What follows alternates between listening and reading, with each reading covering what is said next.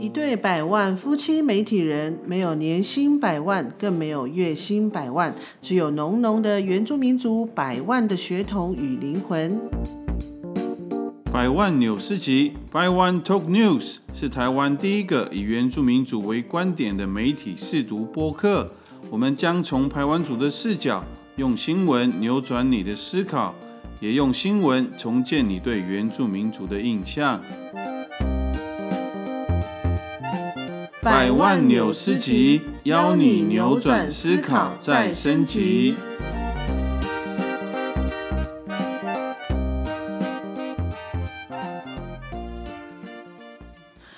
加拜加拜，大家平安，大家好，我们是百万夫妻。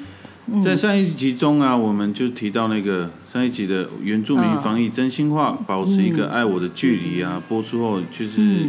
引起蛮多听众的一个回响。没错，我想应该主要是因为我们讲的都是确确实实存在的问题，所以在部落的族人呢特别特别有感。嗯，那无论是那个。离医院的距离很远啊，或是医疗资源的匮乏啊，对，还有卫生所的一些医疗的问题，嗯，啊，不过就是很开心，有很多的听众啊，有很多的回馈，然后就感觉好像大家都有关心到这个议题。没错，其实这就是我们大家人民的力量。其实越多人关心，那我们未来在政策上的推动，其实也就越有可能在改变，对啊。那在我们今天这一集这一集的节目《猎枪卡卡猎狗恐放无薪假》的分享，我想应该蛮多人不知道这个意思是什么，对不对？对，应该是。对啊，因为这一次啊，对，因为这一次的那个立法院。正在审那个呃枪炮弹药刀械管制条例，那其中原住民族自制猎枪啊，又成为了呃这次的焦点，甚至嗯，我们看完那个那个审查之后啊，我们认为说，其实它也就是再次凸显了对于原住民狩猎文化价值的不尊重。对，因为我我想问问大家哦，就是如果你听到狩猎或者是猎人，你会想到什么呢？你有没有想过，其实原住民族的狩猎文化对你我生活的台湾，其实是一个非常重要的环境保护机制。哎，对啊，所以我们今天就是用这个节目啊，来跟嗯大家，就是所有的不管是原住民或非原住民，是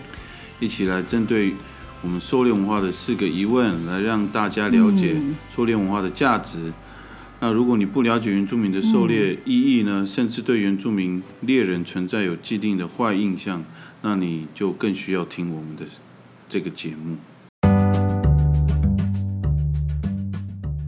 好，新闻标题是：政院修正枪炮弹药草案，双管齐下，严惩不法。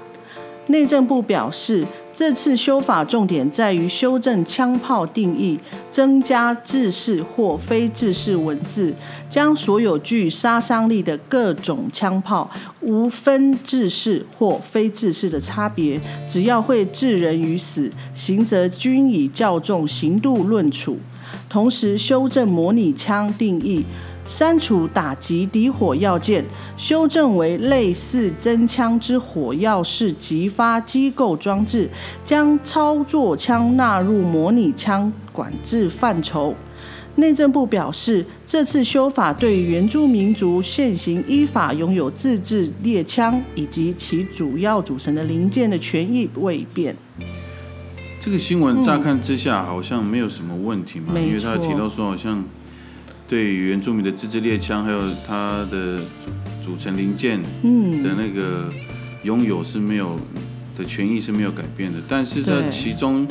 就一个陷阱啊，就是因为他这次是提高了刑度嘛，加重了处罚，但是他在他的定义里面就是类似真枪之火药是激发机构装置啊，都感觉是。原住民自制猎枪好像也包含在里面，所以对。这次原住民的猎人或是原住民的立委也很担心说，第一就是在第一线执法的警察或是法官在裁判这件事的时候，会不会又有一些模糊的地带？所以其实大家都很紧张这件事，所以希望说，就在这个法条就明定或是排就是豁免或是排除原住民自制猎枪。在这一项里面，所以大家都很希望是有很明确的能够界定，然后让原住民自制猎枪可以免于这个罚，就是就不在这个法则里面，哦，就不在这个加重。刑度论处的这个里面，没有错。对啊，因为其实我刚刚念下来，念到最后会觉得，哎，好像没有什么变啊，好像还好。可是刚刚百万夫在解释之后，就发现说。哦，好像说我没有改变你的，可是我我又加重了前面的他所谓刚刚讲的这个什么加重，呃，只要他会置人于死什么什么，他就加重论处。他而且他并没有排除原住民族的呃拥有的自制猎枪，所以其实他确实是一个陷阱，就是执法人员他看到说哦，那你你就是符合这个啊，对，因为你没有被排除啊，这样，对，所以就会让我们觉得说，那你这样根本就是在陷，就是陷那个原住民猎人对的猎人于不义，对啊，其实这也就让我们会。感觉到，其实这就是目前政府的态度啊，就是说好的转型正义，其实说穿的，它就是一个半套式的转型正义啊。而且前几天枪炮弹药刀械管制条例的立院审查现场啊，警政署长陈家清对于检察官表示，他说移送原住民族猎枪对司法权来说是必要之恶。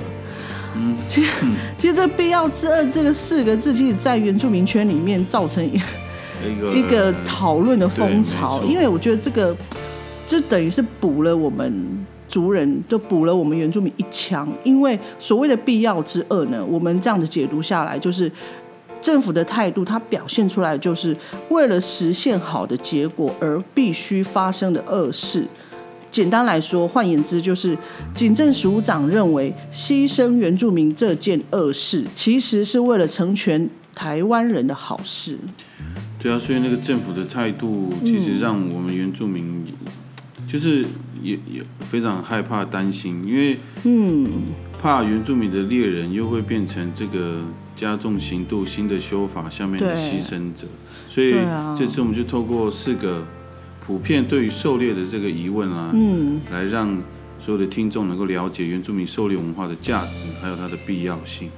对，就是呃。因为像那种那个立法院呢，这些争议，其实我们可能就是可能大家都不太了解，所以我觉得回归到回归到原本原本，我觉得那个价值，我觉得就是让大家直接去清楚了解为什么我们会去捍卫原住民族的狩猎文化，它对台湾到底有怎么样正向的影响？我觉得这都是大家必须去关心的。嗯，对啊。好，那第一个普遍对原住民族狩猎的疑问就是。为什么原住民一定要有猎人呢？嗯，其实猎人在过去原住民的社会，嗯，社会里面他是扮演很重要的一个角色。没错，就从那个过去以台湾族的，就是刀制刀的这个工具里面，我们就看了，看就可以看到说，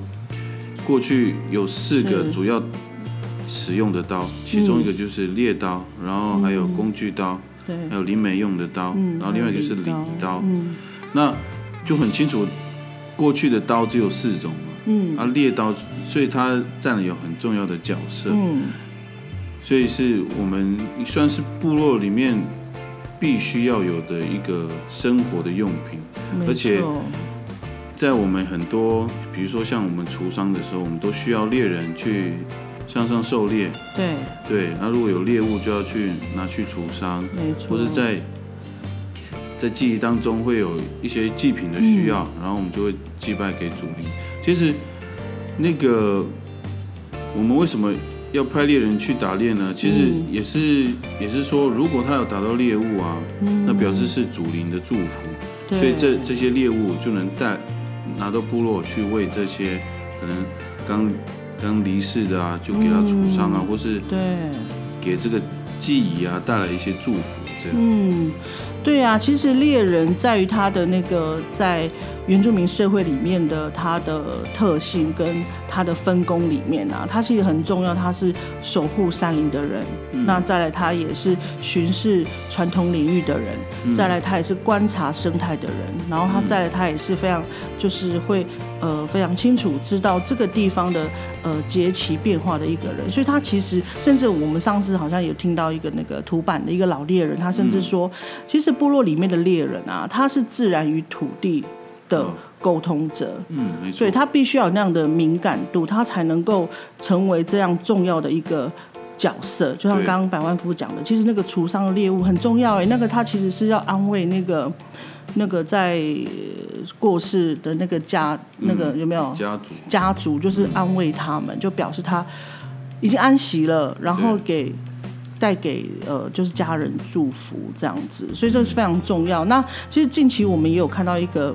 就是还蛮没错，还蛮有感的文章。因为其实猎人文化在在原住民部落里面，它已经是融入融入生活里面。那过去当然我们不了解那个那个教育啊，不是那个知识知识体系，知识体系。对，但是如你看哦，其实我们把那个。西洋的知识体系套用在我们这个狩猎，对，我呃，对，套用在我们这个猎人的呃狩猎文文化当中，其实它牵扯到的那个呃学问其实是非常广的。对，对啊，其中呃像我们这个文章就是我们从脸书的一个网站，嗯，然后我我们就是从脸书所看到一个。呃的一个文章，它是台湾原住民族长照权益促进会他们所写的，它题目是“猎人是原住民传统文化，更是文化照顾的一环”。里面有有提到，就是它大概简单的讲什么是猎人文化，它其实它所包含的现代知识体系里面，它包囊括了人类社会学，也就是这个部落的阶级。呃，社会阶级跟分工，然后再来还有植物学，也就是猎食呃猎物食草的认识，好，然后在它也囊括了动物学，也就是猎物的辨识的这个能力，然后还有气候学，也就是那个节气变化以及狩猎合一性的这个这个知识，然后再来还有呃环境学跟物理学这些。对啊，所以。其实猎人的养成很不容易啊，过去都是师徒制嘛，对，都会有徒弟跟着这样，然后其实长期的经验累积，他们就学会了这些知识。那主要是因为他们需要这些知识，是，所以他们才身上有富有这些很专业的在山林的知识啊，比如说猎物啊、食草啊，或是节庆的变化，嗯，对，或是对于传统领域的观察这样，所以他们是。在部落里面算是一个很重要的讯息来源。对啊，而且其实到了现代，因为现在很多人很喜欢登山，你还记不记得去年差不多十一月、十一、十二月的时候，我们部落啊，就是有一位那个台硕的呃，就是有一位外地的台硕的员工，他跑到我们部落的传统领域里面去登山，结果他走失了。其实，在那他他失踪的这十天里面啊，其实最主要在搜寻这位失踪客的。的主力其实就是我们部落的猎人了。对，因为他们比较熟悉当地的环境，还有那个路径。因为你一不小心，如果你是对于当地的环境不熟悉的，你可能就会变成要搜救的对象。所以，没错，他们那个时候搜救大队很倚重当地的猎人。对呀，因为我还记得那个时候，我就是在看那个。那个呃网络，因为大家都会及时会上传那个就是进度嘛，因为其实那时候大家我们部我们部落的人，其实大家都心系这件事情啊。然后其实我看到那个猎人的那个家人啊，其实他们就是在侧写他，就是他们家人猎人这个，其实他的心理压力非常大。其实就像是你看，我就像我们的家，比如说我们的家里面突然有一位访客来我们家，结果失踪不见了。嗯，对他失踪不见，那我根本不晓得他是生是死，那所以那个压那个猎人的压力非常非常大，然后他就是几乎整个人，他真的就是整个人投入在这次的搜救当中，其实真的是很很很开心，很庆幸，后来后来这位对这位那个失踪的登山客，后来就是。就找到对安全下山这样子，自己走下山。对啊，那接下来第二个就是普遍对于狩猎的疑问又是什么呢？也就是打猎不就妨碍山林动物的自由生存吗？而且是不是会破坏生态环境呢？其实事实上，猎人才是那个维持生态很重要的角色。没错。那我们就可以先从。两个面向来看，就是以动物来看的话，其实猎人呢，嗯，他只打大型的，嗯，比如说水鹿啊、山猪、山羊，然后山枪，嗯，对他们只打大大型的，那对，那比较小型的，像果子狸啊、飞鼠啊、松鼠、猴子这些啊，其实他们就是他们不打的原因，是因为这些都是其他那种猛禽啊、猛禽类的食物，所以他们就是要维持这个生态的循环跟那个食物链能够维持那个生态，所以他们就把这些小的都留，嗯，都留下来，他们不打，他们只打大只的。嗯，没错，对啊，其实。猎人，因为他也是必须要在这山林里面，他必须要永续经营，所以他是确实他会呃，猎人跟这个自然环境他会达到一个平衡，他会知道那个大自然的规则在哪里。其实这也是之前那个图版的那个老猎人跟我们分享，就是他甚至会有那个老人家会认为说，像这种小型动物啊，果子狸啊、飞鼠啊、松鼠啊、猴子这些小型动物，他们都会认，他们就把它称为异类，所以他们通常就就是。不会打这些动物，那就是刚刚百万福提到的，他就是那个猎人，他就说，其实这就是呃符合了自然生态运作的一个法则，因为这些都是雄鹰啊、大冠鸠或云豹这些猛禽的食物。对，没有错。他甚至原住民的猎人还有一个，就是他们有一个禁忌，嗯，就是你打到的猎物，你不能留在那里让它腐坏。对，所以他必须选择你可以背下背下来的。就比如说你一个人打的话，你顶多就打到山羊吧。对。山猪可能还可以，但是水鹿的话，因为它非常大重的，所以通常一个人他就不会打水鹿，除非有很多人一起。对呀，因为我我们还听过那猎人说，其实那个水鹿啊，它其实可以重达两百公斤。嗯。请问有多少人可以 可以一次把那个水鹿这样扛下来？其实根本不可能。对。然后再来就是就是其实。呃，我就就这个排湾组的猎人的那个他他他来讲，就是说留下猎物在那边腐坏是禁忌，因为他这个禁忌就是说，如果你没有把它拿走，让它在那边腐坏的话，他未来一年他就没有猎物可打。我相信没有一个猎人这么笨，就是会诅咒自己，就是未来一年没有猎物可打。所以就是说。你不可能会乱打，就乱打很多，你可能打个五只，那你这样总共要全部加起来，如果你水路的话，那你不就要扛一千公斤吗？这根本不可能。然后再来狩猎，它其实也也也是，它是有时，你比如说你出去，你也不可能去个什么什么大半年，或者是多久都都不回来吧，其实也不可能。所以你而且你说你猎到这么多的东西，其实你吃得完吗？其实吃不完，就像。去年还前年，就是有一位猎人，他有他有猎到一只那个腿，嗯，有一只那个水鹿的腿，对，光是那个腿，我不我们家还有我娘家大家一起吃，几乎吃了很久，都吃了很久才吃完吧，甚至都觉得快吃不完的感觉。所以其实那个真的是有也是有限度的啦，所以并不会说什么哦打打越多赚越多，其实根本没有这种事。对，那另外一方面就是。以生态平衡来说啊，因为我最近也有访问一个屏东科技大学的一个教授，吴信如教授，他叫吴信如教授。嗯，那他长期在研究台湾南部的蹄类动物，就是刚刚我所提到的那些比较大型的动物，像水鹿啊、山猪啊、山羊、山羌，嗯，这是他长期研究的一个对象啊。对，那他发现呢。就是近期啊，就去年他们有去放那个摄影机嘛，嗯，他们在那边有一个水池，然后放摄影机去观察当地的生态是怎么样，嗯，然后他后来发现说，哎，有很多水鹿跟山羌这样，对，因为因为他说他在二十年前他就进入到了这个屏东山区啊，屏东来义的山区，嗯，他就在在这边去做那个山林的，就是蹄类动物的研究这样。那个时候在那个环境里面，就是在来义的山区里面，他是看不到水路跟山枪的。嗯，也就是说那个那个时候的环境，那个生态里面是没有水路跟山枪。但是现在呢，他说这个数量好像越来越多，而且他们统计，因为他们有统计那些猎人所打的猎物嘛，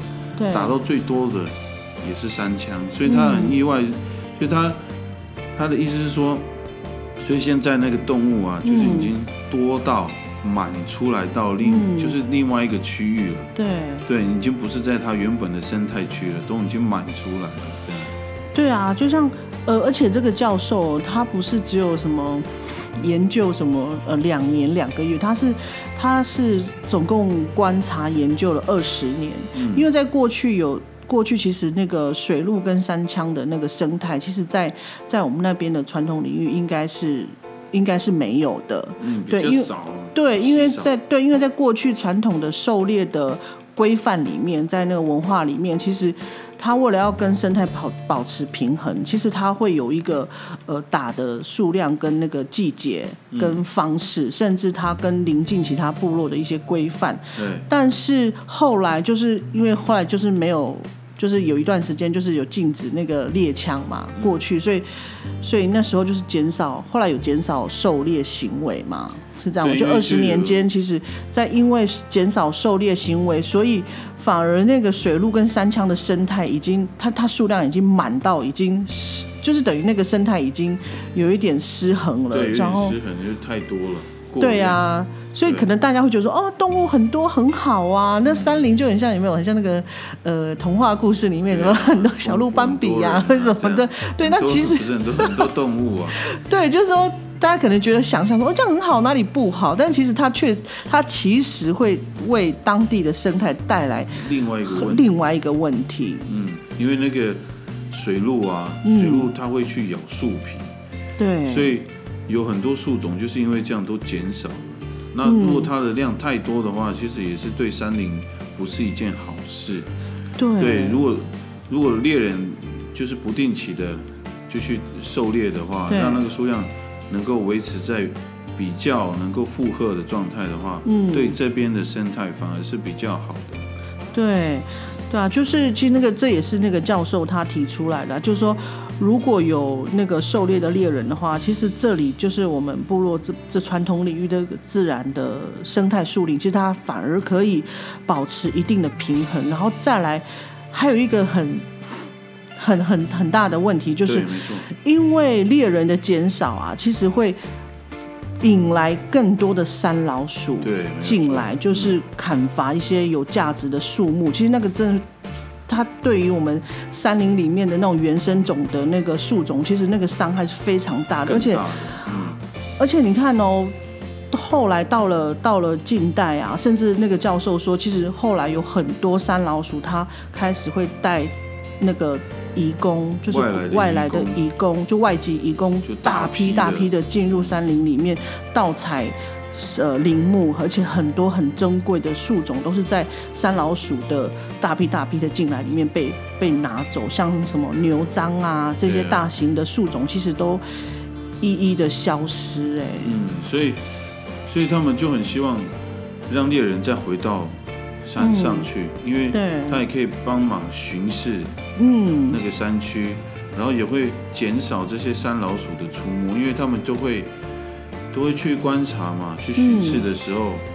他们就不太敢上去，因为随时都会被发现。对啊，因为猎人他他就每天啊，因为像我们那边的猎人，他几乎每天他就好像三不五时，他都会去山去山上，所以他非常了解那个那个那片山林，就是那个传统领域，所以只要有谁进来，他们其实他们都会知道，因为有一些痕迹他们看得出来，甚至那个声音他们都会。都会知道，因为他们太熟悉了，所以其实他如果说有善用这样子猎人的他们的的专业的话，其实也可以有效的去防止，就是呃山老鼠进来进来山上这样。然后其实我觉得啊，除了这个以外，我觉得还有一个更大，我觉得。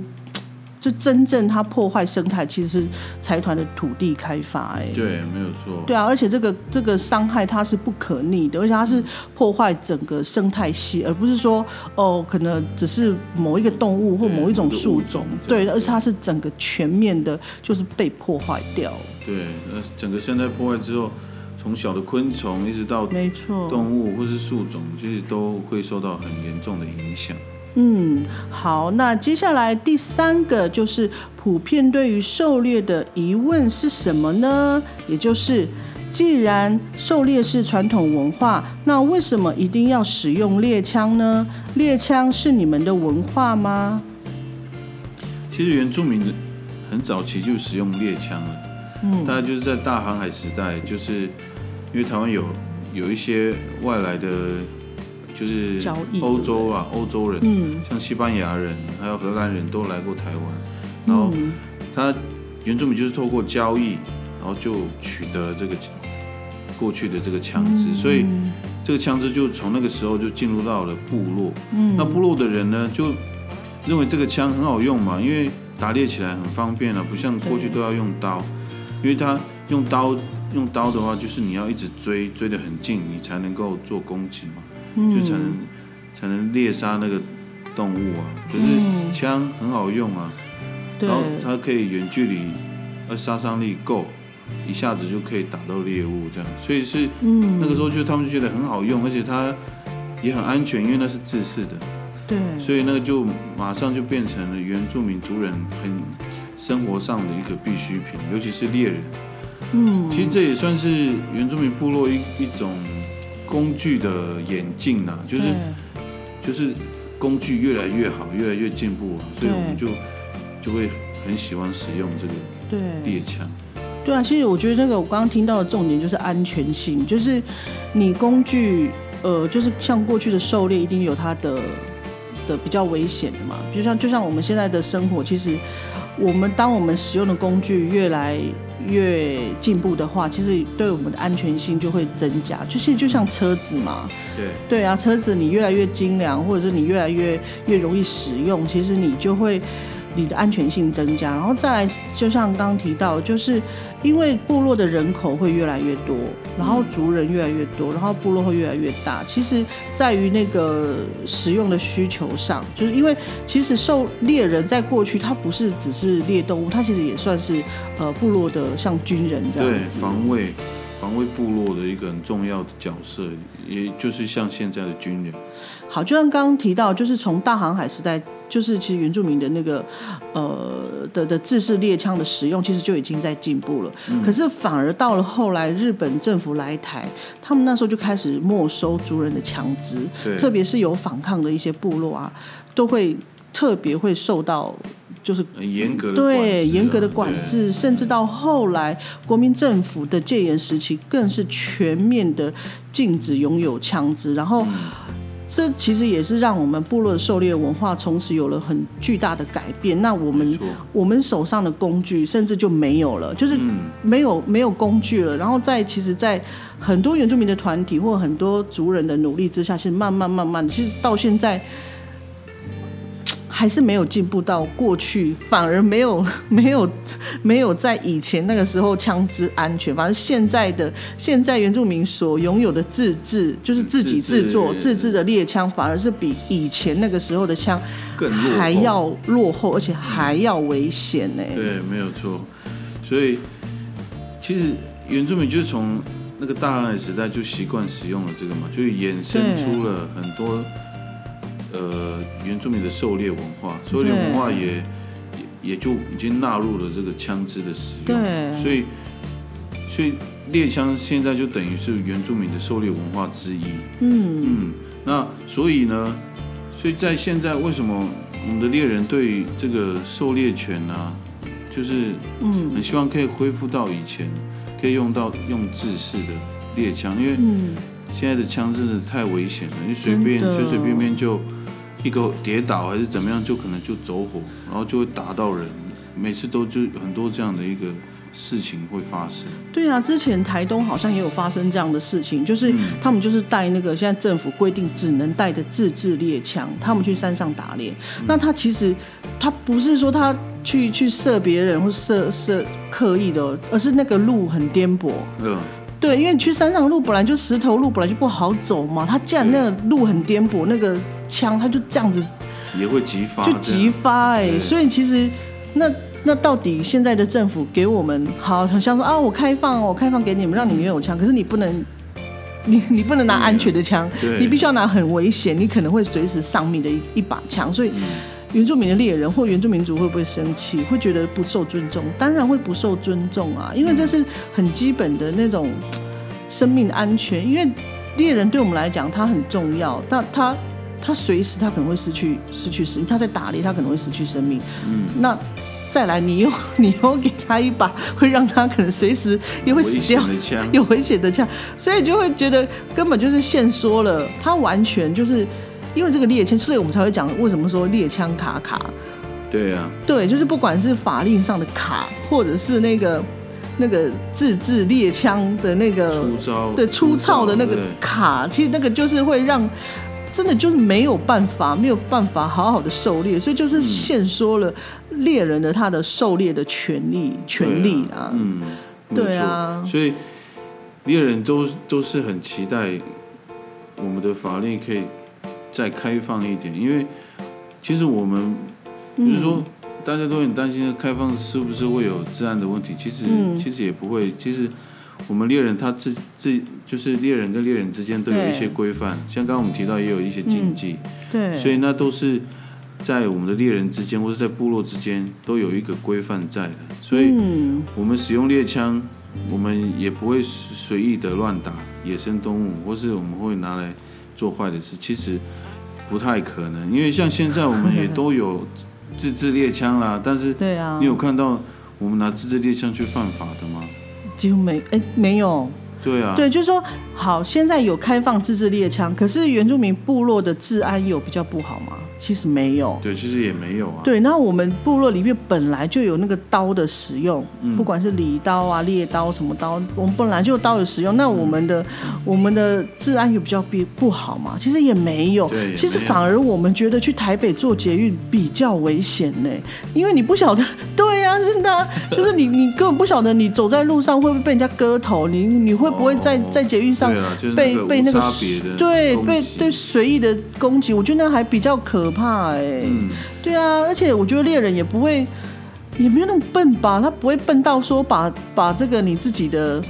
很重要的工具，嗯，对，就是你每天每天用的工具，你你。你你当然你会好好的使用它，甚至其实后来啊，原住原住民部落啊，它其实其原住民部落我们也提出了一些共管的制度，然后一也是为了要遵守这个国家的法律规定，它其实也是希望能够保护自身跟部落的安全。对啊，没有错。对啊，你跟大家讲讲一下，我我想可以让他大家知道一下，就是其实我们现在所期待的，就是原住民这一端我们所期待的共管的机制是什么。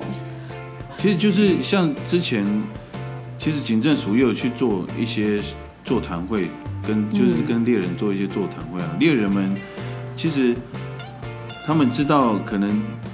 政府会担心，所以他们也提供了一些建议，就是一些建议，就是说，不然就是枪支在那个派出所或者分驻所或者警察单位管理，然后子弹也共同管理，对，然后他们希望是。因为他们希望是用自制安全的枪，那如果你们担心，那我们就比照那个竞技涉涉及竞技的那个协会啊，嗯。一样，就是统一管理，对，然后就是有做一些管制，对，对，然后另外呢，我们部落也会去审核，说这个猎人，比如说他今天来申请，然后就经过部落会议之后，嗯，大家因为大家都认识。大家知道这个人可不可不可以使用这个猎枪？他的个性适不适合？他会不会乱使用？就有部落去审核。那部落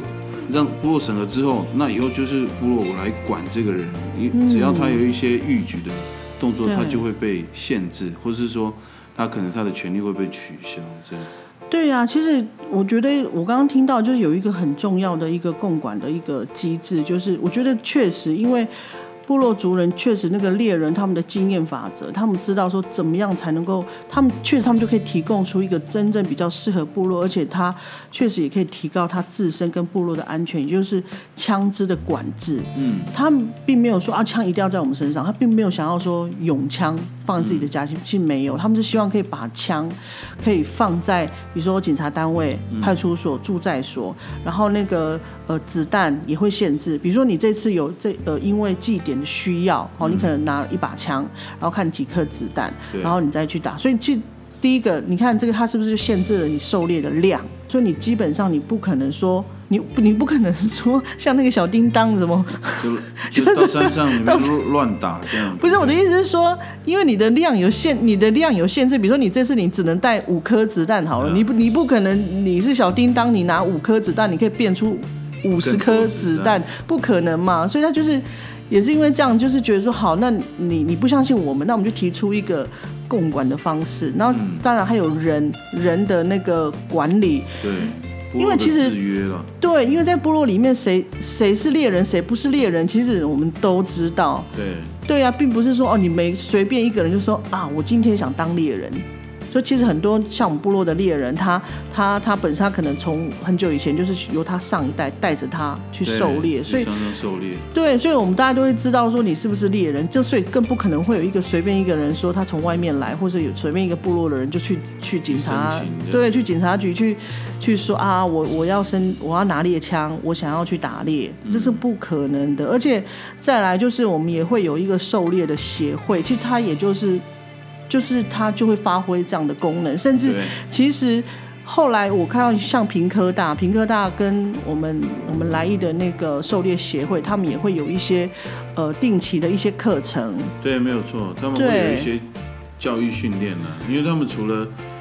在这个狩猎的协会里面呢，除了他们会制定那个狩猎规范，嗯，然后其其中包含那个数量的限制啊，或者在哪个季节才可以打。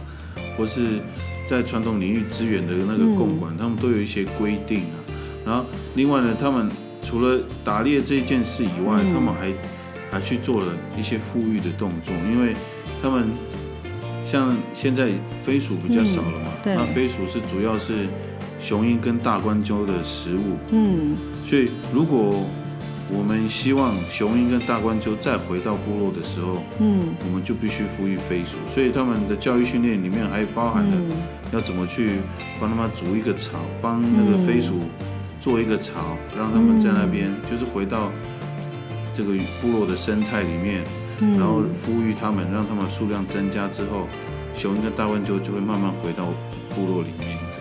嗯，没错。好，那接下来我们第四个就是普遍对于原住民族狩猎文化的疑问，就是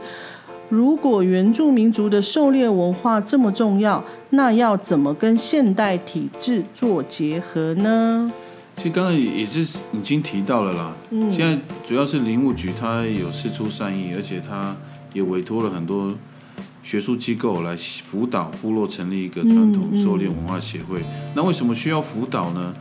他们辅导是希望部落可以走向自主管理，就是说，它的山林、还有它的野生动物、还有生态，最后就是由部落族人来担任管理的工作。那管理就是要管理它的，嗯，比如说物种的平衡啊，对。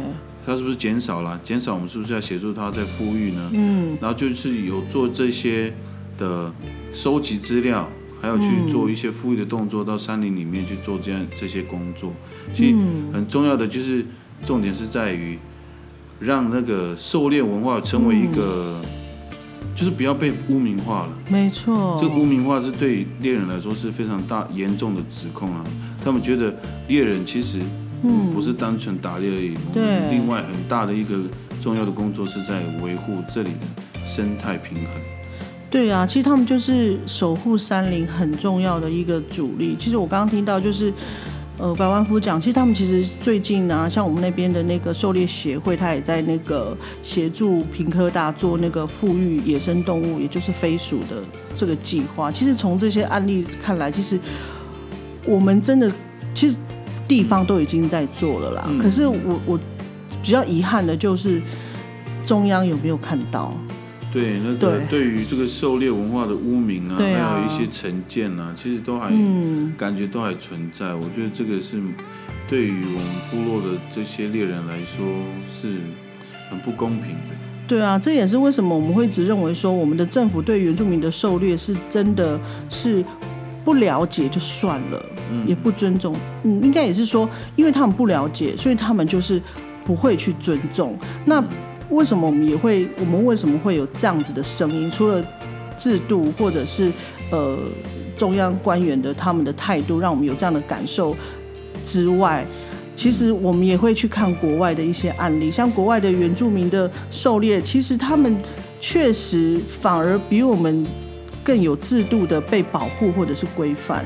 对，没有错。就以美国来说的话，其实他们在他们的保护区里面，就是原住民的保护区里面，嗯，他们是完全开放给部落自己去管理。嗯，那部落里面的人，他们要去打猎，他们甚至不需要申请狩猎证。嗯，他们只要是那个部落里面的族人，他们就可以。就是他想，他觉得他需需要肉类了，他需要吃肉，他就去打。对，对他也不会受到政府的一些限制。那他们甚至也有一个叫什么 Eagle Feather Law，就是老鹰羽毛的一个法令，就是说原住民自己他可以去。做老鹰羽毛的交易，嗯，但是他也有限制啊，就是纯粹就是美国自己的，嗯，自己的之间的原住民去做交易，嗯，然后另外呢，在阿拉斯加呢，对。的那些原住民也开放给他们，就是很自由的去狩猎这样，对。对啊，其实我刚我我听到刚那个什么，连那个贩售，其实他们有一定的保障，但是它不是说完全开放，它不能卖给外面的。其实它就是符合到当地因为文化所所所需要。其实其实台湾我们也很希望未来我们在这个部分也是可以来做管制，因为其实很多呃我们这样观察下来啊，就看下来，其实山上很多动物的消失或者是。呃，减少其实很多时候确实就是有外外来的商业行为，嗯，对，会造成这个猎物的消失。所以我觉得，如果说你与其害怕而禁止，你不如去好好的去规范，就是对呀，就经营那个像部落这些狩猎协会这些组织啊，对，其实很开心。慢慢的，其实。台湾有很多原住民的的族群，其实开始有成立狩猎协会。像我们知道，就是呃，我们我们这边的来义传统狩猎文化协会，然后再来还有应该是阿里山的周族狩猎协会。其实我们会希望期待期待更多原住民族群，就是有狩猎文化的族群，可以慢慢的成立这些协会。我觉得期待政策的改变，我觉得我们先。做给他们看吧。对，好，那我们。今天大概就是透过这四个，就是一边一般普遍大众对于原住民狩猎文化的疑问，来让大家知道为什么我们会呃坚持呃原住民族狩猎文化的价值跟它的重要性。确实，它不是不是说是受只有受惠给我们，它其实受惠于整个生活在台湾的每一个人。我记得我曾经嗯听过一句很美的话，就是呃这句话是说原住民族是上天给予地。球上自然山林和动物的代管者，我们与这片土地相互依存，用世代的生命守护山林跟动物，是不是很美？对啊，其实这句话会让我想起，因为我以前读过一篇叫《西雅图的天空》，嗯，现在里面的那些 chief 就是他们的部落领袖啊，其实有很多智慧的语言，都是在于。就是我们是属于这个自然里面的，对。然后他们说这个自然是我们的母亲，真的。所以他们跟那个土地的依存关系是很很紧密，也很就是很重要的。嗯，好，其实这也是让我们觉得非常感动的的一段话哦。好，那今天节目我们也就接近了尾声了。其实我们。